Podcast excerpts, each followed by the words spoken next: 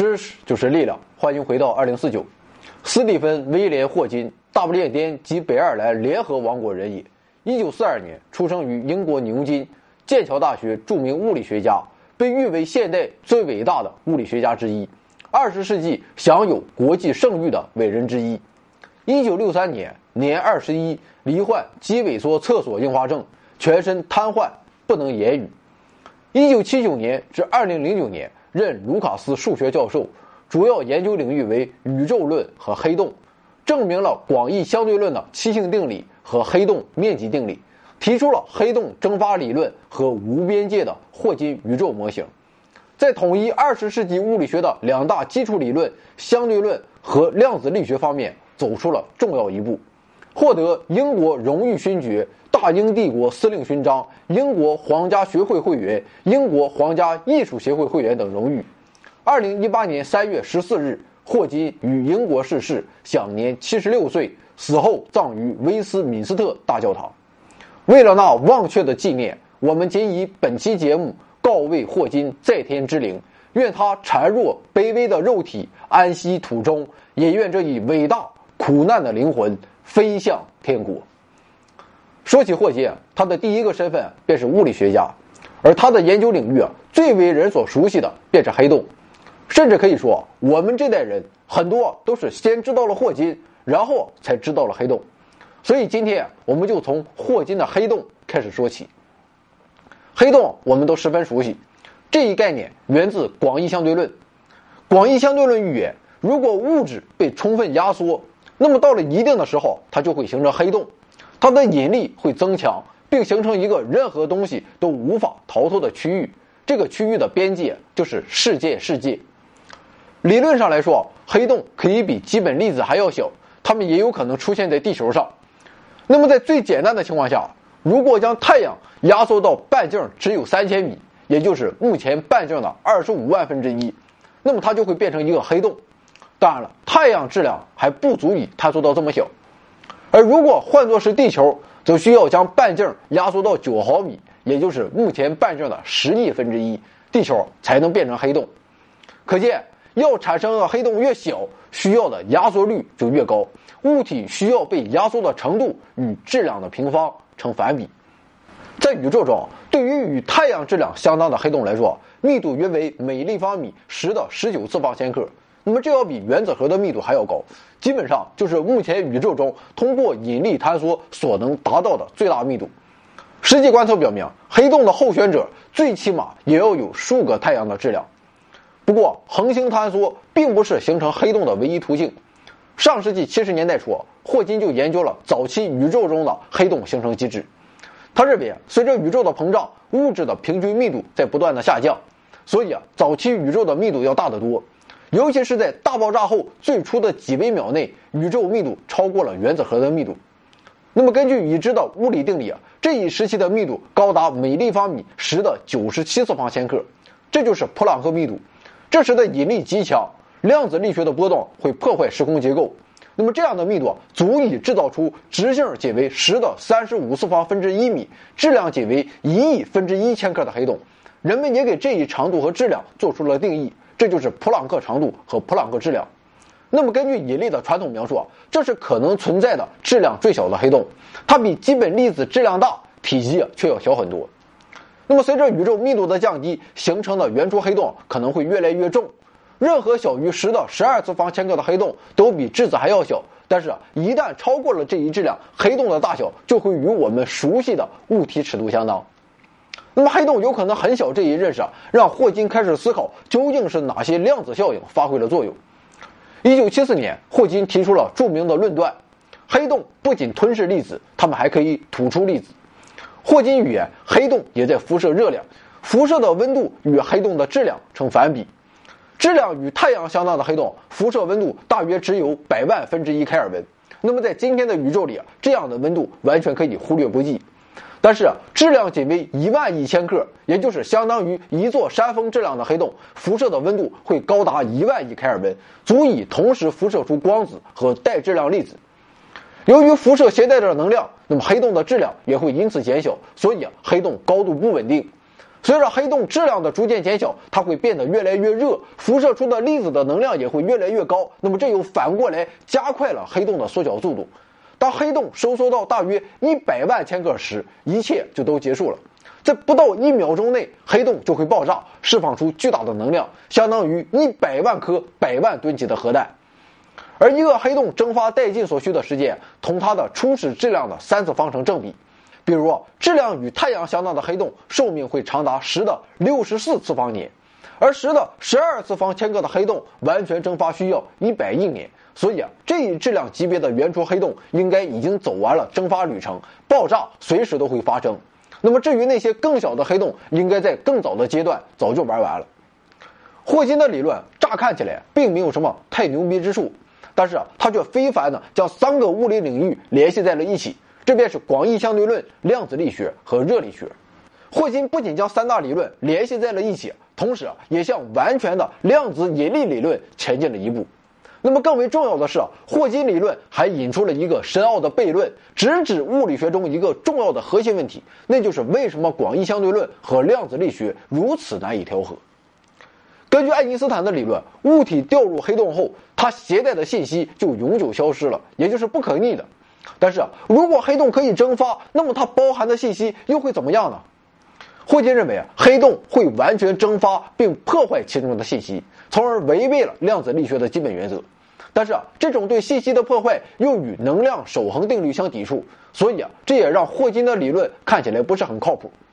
另一种可能性是，黑洞在蒸发后还会有一些残余物，不过这同样让人难以接受，因为要让这些残余物对所有之前落入黑洞的信息进行编码，它们必须有无限多的类型。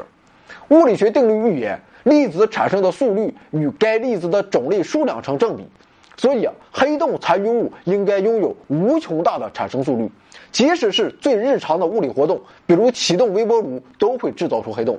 那么，如果是这样的话，整个自然界将处于灾难性的不稳定状态。第三种可能，也是最有可能的选项是，信息会通过局域性的裂口逃离黑洞。那么，这里的局域性是指发生在空间上不同位置的事件。只有在光有足够的时间在这些位置之间传播时，事件才可以相互影响。但是啊，直到今天，这都是理论物理学家面对的超级难题。当然了，理论上取得进展，往往就需要一些来自实验的指引。所以啊，微型黑洞带来的问题也推动了搜寻这些黑洞的实验。那么，一种可能的途径是啊，天文学家或许能探测到初始质量为十的十二次方千克的原初黑洞在当今宇宙中的爆炸。这些黑洞质量的十分之一，将以伽马射线的形式辐射出来。一九七六年，霍金意识到，对伽马射线背景的观测结果为此类黑洞的数量设置了严格的上限。比如，它们不可能牛逼到是宇宙暗物质的主要组成部分，而且它们的爆炸很少能发生在足够近的距离，从而被我们探测到。但是在上世纪九十年代中期，一些科学家提出，持续时间最短的伽马射线爆发可能就源自原初黑洞的爆炸。虽然持续时间更长的爆发被认为同恒星的爆炸或合并有关，但短时间的爆发或许有另一种解释。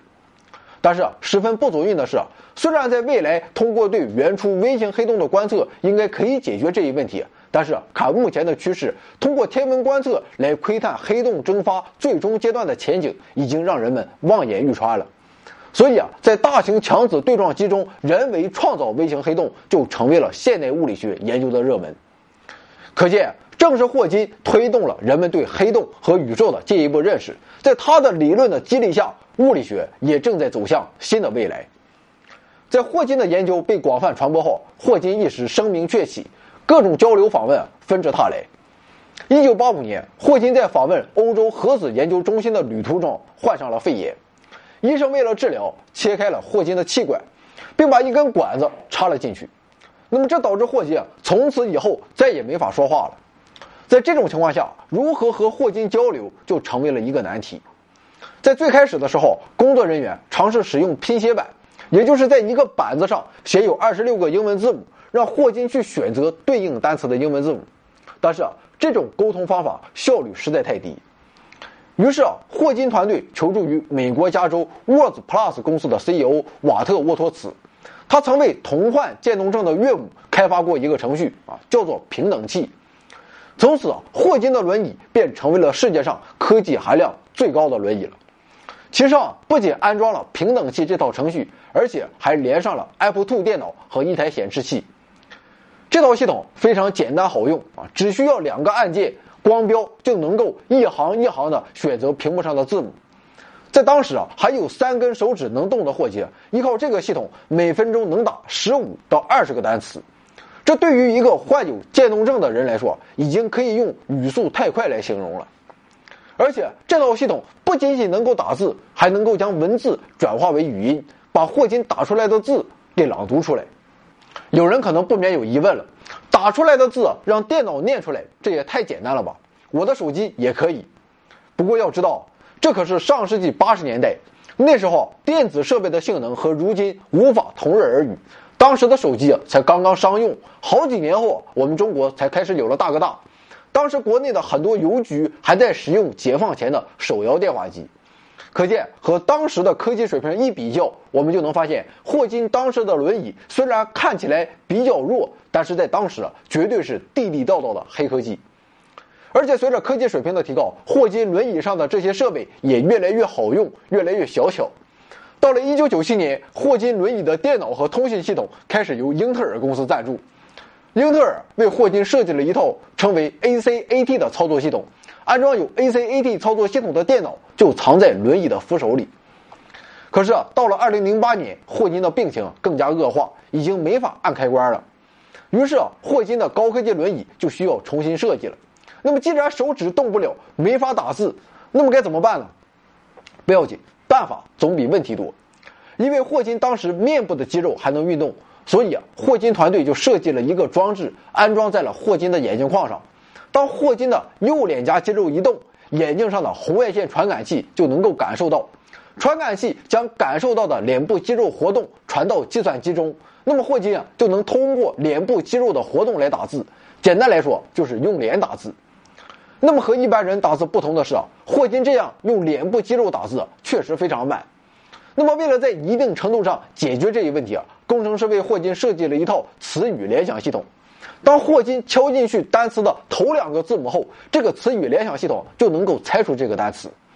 当然了，开头两个字母相同的单词通常有很多，就比如 H U 开头的词可以是人类 human，也可以是饿了 hungry，甚至还可能是霍金想和黄博士谈笑风生，想打出来的是喝汪黄。那么到底应该是哪个词？怎么猜出来霍金想输入哪个词呢？这就需要机器学习技术了。简单来说，工程师用霍金写的书和教案来训练词语联想系统，也就是告诉了词语联想系统霍金写作的风格和用词习惯。所以啊，这个词语联想系统通常能够猜出霍金想输入哪个词。另外，与之前一样，当一句话被打出来以后，霍金可以把这句话发送到语音合成器，计算机啊就能够念出这句话。总的来说，霍金对这个系统还是很满意的。唯一的不足之处就是这个语音合成器的声音带有非常严重的美国口音，以至于英国女王在碰见霍金的时候也调侃他说：“你还是美国口音。”霍金回答说：“是的，而且这个声音已经拿到了版权，他湾蓝月不是想用就可以用的。而且不光是可以打字，霍金还能够用脸颊的肌肉控制鼠标、收发邮件、打开浏览器上网，甚至可以打开 Word 写文档。”那么，除了比我们健全人慢一些，很多操作霍金自己都能完成。但是，随着霍金病情的恶化，这套系统的效率也在降低。过去，霍金一分钟能够处理三到五个字母，后来退化到一分钟只能处理一个字母。其实啊，有些技术人员准备让霍金用眼球来控制电脑，甚至用脑电波来控制。可是啊，霍金用过以后都表示啊不好用，还是用脸打字更方便。那么除此以外，霍金的轮椅上还有一个万能遥控器，用来操控霍金的办公室和家里的一切智能设备，比如电视机、音响设备、空调、房门开关、灯光等等，一切都能实现远程一键控制。这也就是我们如今所谓的智能家居生活。另一方面，霍金虽然是大科学家，但同时他也是一位罹患重病的病人，他的健康问题是不能不考虑的。所以啊，霍金的轮椅还配备有多功能感应系统，时刻监控他和轮椅的安危。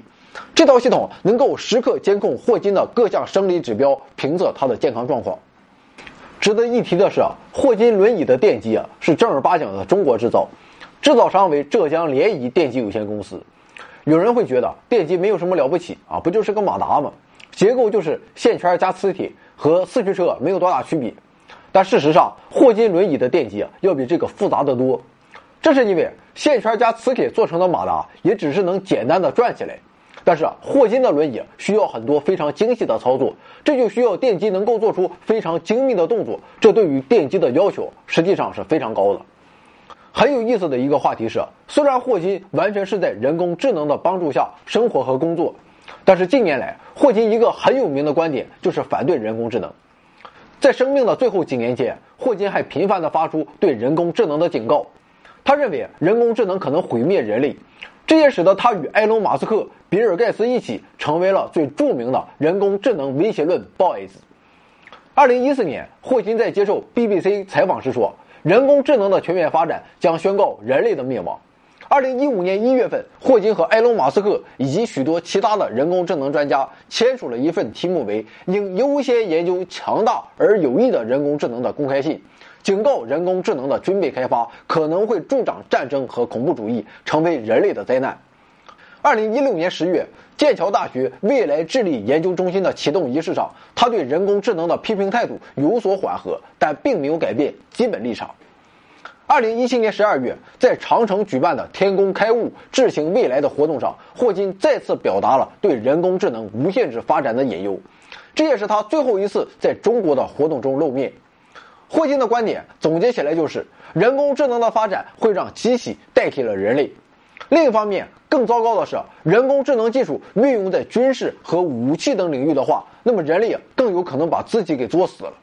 而且，霍金认为，人工智能的威胁分为短期和长期两种。短期威胁包括自动驾驶、智能性自主武器以及隐私问题。最主要的方面是人工智能技术应用于军事领域。但是啊，实话实说，各种先进技术运用于军事领域是不可避免的。甚至许多技术本身就是先军用后民用的，比如互联网，还比如计算机。所以啊，在去年九月，马斯克联合了二十六国的一百一十六名科学家和企业家，向联合国发表公开信，呼吁禁止发展和使用人工智能武器，并对其展开严格监督。信中提到，发展人工智能武器会带来人类军事史上第三次战争革命，导致武装冲突进入前所未有的规模，且在演变速度上超越了人类的理解和控制范围。那么，在这个层面上，霍金的担忧并非全无道理。引入人工智能技术的武器会比传统武器杀伤力大得多，这绝对不是什么好消息。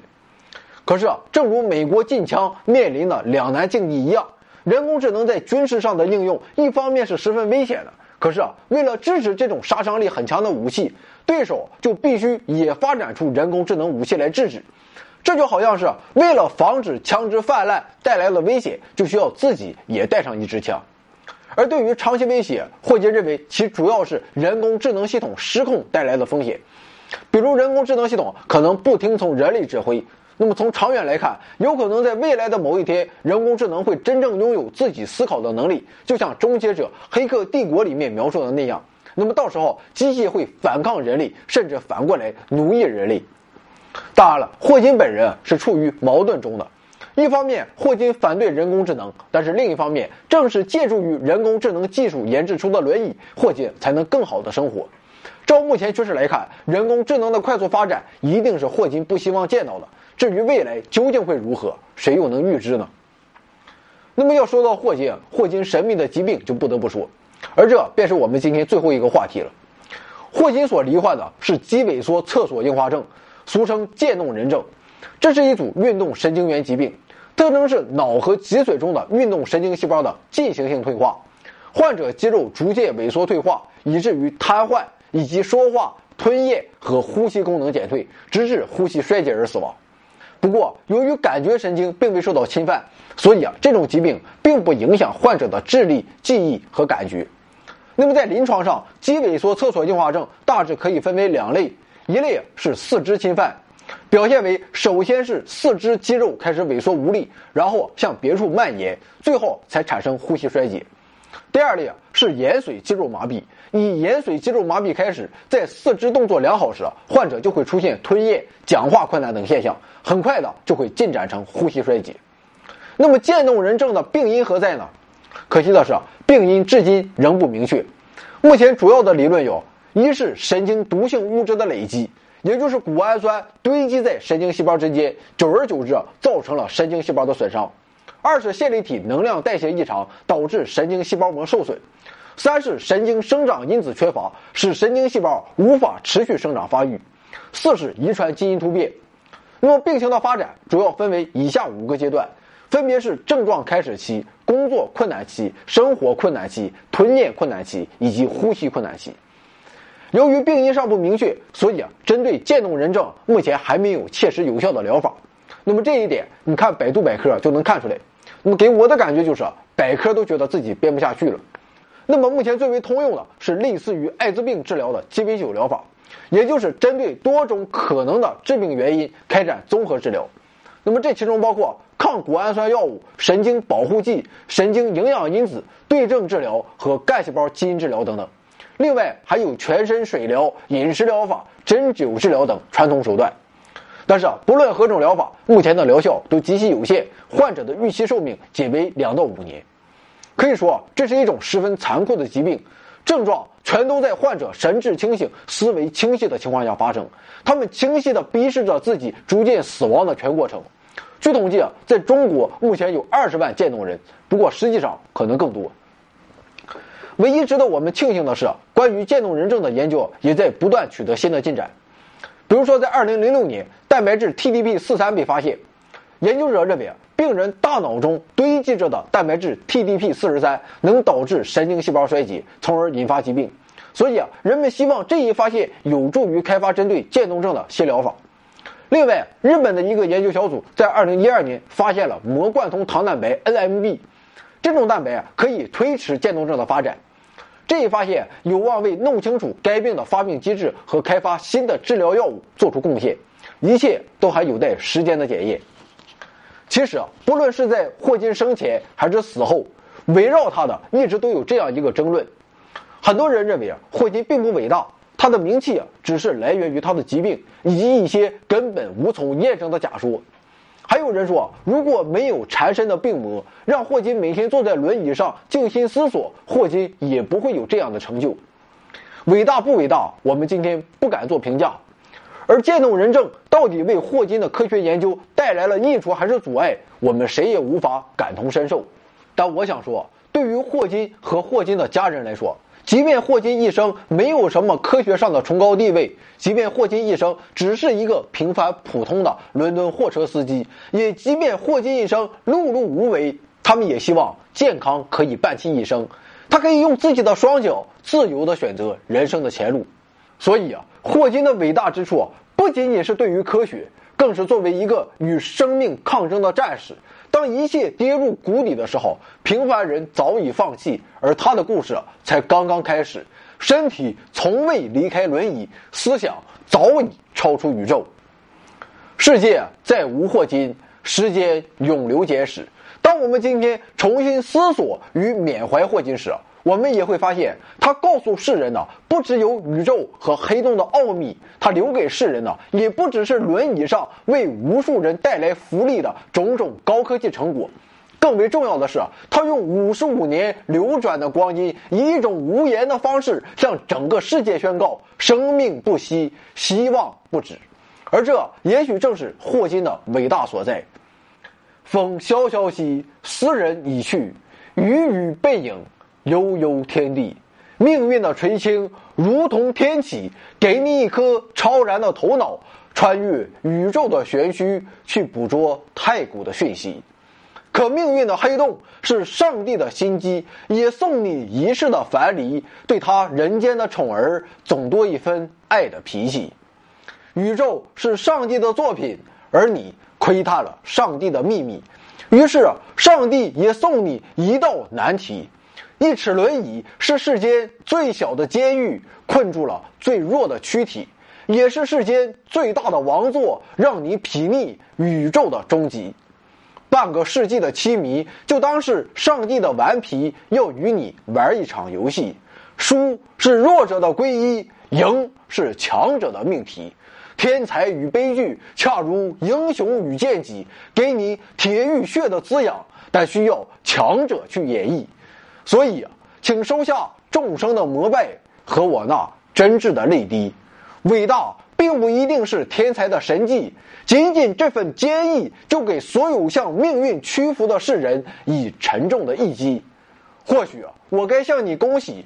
因为你终于摆脱了周身的荆棘，从此伴你的将是日月星海，还有宇宙那端孤独等你的上帝。也或许宇宙中没有永恒的上帝，因为上帝从来只在你的心里。更何况命运的上帝，从来都是自己。